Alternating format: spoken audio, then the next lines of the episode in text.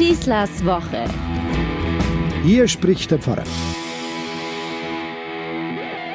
Noch fünf Wochen bis zur Bundestagswahl und ich fürchte, das könnten quälend lange Wochen noch werden. Nein, nicht weil Politik nervt, ganz im Gegenteil.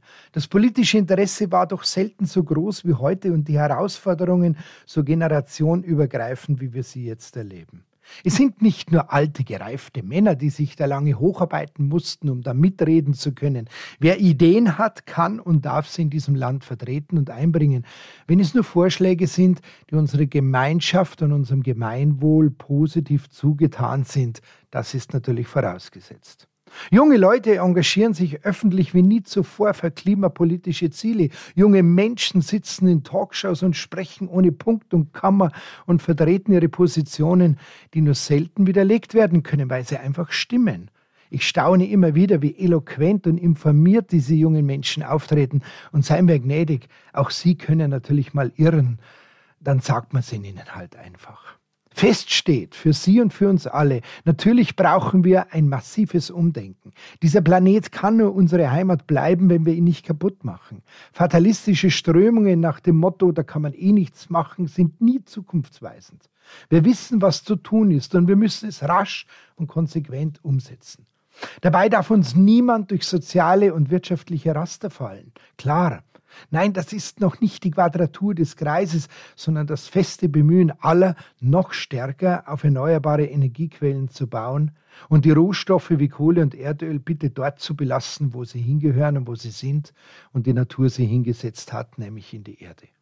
Soziale Gerechtigkeit kann heute keine Glücksfrage mehr sein, sondern der selbstverständliche Anspruch eines jeden Lebewesens. Auch da gibt es kein Argument dagegen.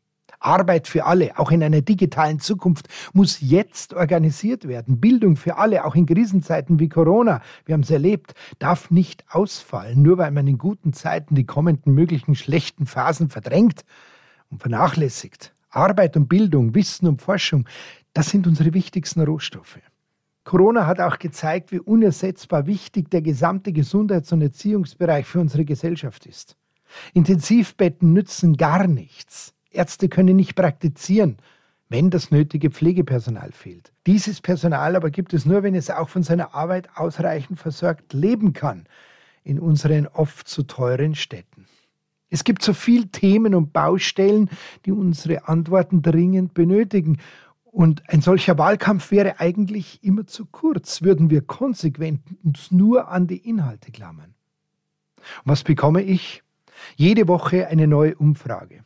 Wie die Wahlen ausgingen würden, würden sie jetzt schon stattfinden, was ja nichts anderes heißt, wer gerade momentan sympathisch rüberkommt, wie man mag und nicht, welches Gesicht gefällt oder wer gerade welchen Bock geschossen hat und zur Unzeit in Kameras hinein gelacht hat, anstatt ernst geschaut.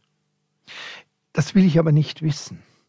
Mein politisches Interesse geht doch weit über diese drei prominenten Köpfe hinaus, die da sich ums Kanzleramt bemühen. Keiner von denen wird diese Aufgaben im Alleingang regeln. Es ist ein unglaubliches Taktieren momentan, wie bei einem schlechten Fußballspiel. Keiner möchte den spielentscheidenden Fehler machen. Man versteckt sich in seiner eigenen Hälfte und wartet ab, anstatt dass man liefert, dass man vorprescht, dass man sich aussetzt, dass man präsentiert. Das können ja auch manchmal unangenehme Wahrheiten sein. Zum Beispiel, dass der Steuerzahler wirklich am Ende sowieso alles finanzieren muss. Die Frage ist nur, ob der, der sehr unbedacht mit diesen Geldern bisher umgegangen ist, auch das haben wir erlebt, das auch in Zukunft tun soll. Auch da wünschte ich mir klare Ansagen. Mit wem willst du kämpfen? Und ich will keine Wetterfähnchenspiele. In fünf Wochen soll doch wirklich nur die politische Vernunft das sagen und die Möglichkeit zum Regieren bekommen. Und das will ich unbedingt mitbestimmen wenn ich schon mal in einer solch hervorragenden Staatsform leben darf wie der unsrigen. Kümmere dich um deine Demokratie, solange du sie hast. Wenn du sie verloren hast, ist es zu spät, habe ich in einem Café auf einer Tafel in Konstanz einmal gelesen. Das, meine lieben Politiker, gilt nicht nur für uns Wähler, sondern auch für euch, die wir wählen sollen und können. Bitte verschont uns mit den ganzen persönlichen Eitelkeiten. Macht bitte keine Polit-Casting-Show aus dieser wichtigen Zeit der Vorbereitung auf die Wahl. Nehmt uns alle mit ins Boot. Sagt uns, wie der Kurs ist, wohin wir segeln und welche Kräfte wir dazu brauchen. Helft uns, uns inhaltlich mit euch auseinanderzusetzen. Der Fehler des anderen ist noch lange nicht euer Vorteil. Das dürfen wir nie vergessen. Wir Wähler sind bereit. Wir haben das Ruder in der Hand mit euch zusammen und gehen sehr gerne mit euch ans Werk. Zeigt uns einfach, wie wir das schaffen können. Das wird uns schon genügen. Und dazu brauchen wir eigentlich jetzt keine Umfragen oder andere Versuche, irgendwie diesen Wählerstrom zu beeinflussen. Wir brauchen nur Offenheit, Ehrlichkeit und Bereitschaft. Das wünsche ich uns allen und euch eine gute Woche, euer Pfarrer Schießler. Schießlers Woche ist ein Podcast vom katholischen Medienhaus St. Michaelsbund, zu hören auch im Münchner Kirchenradio.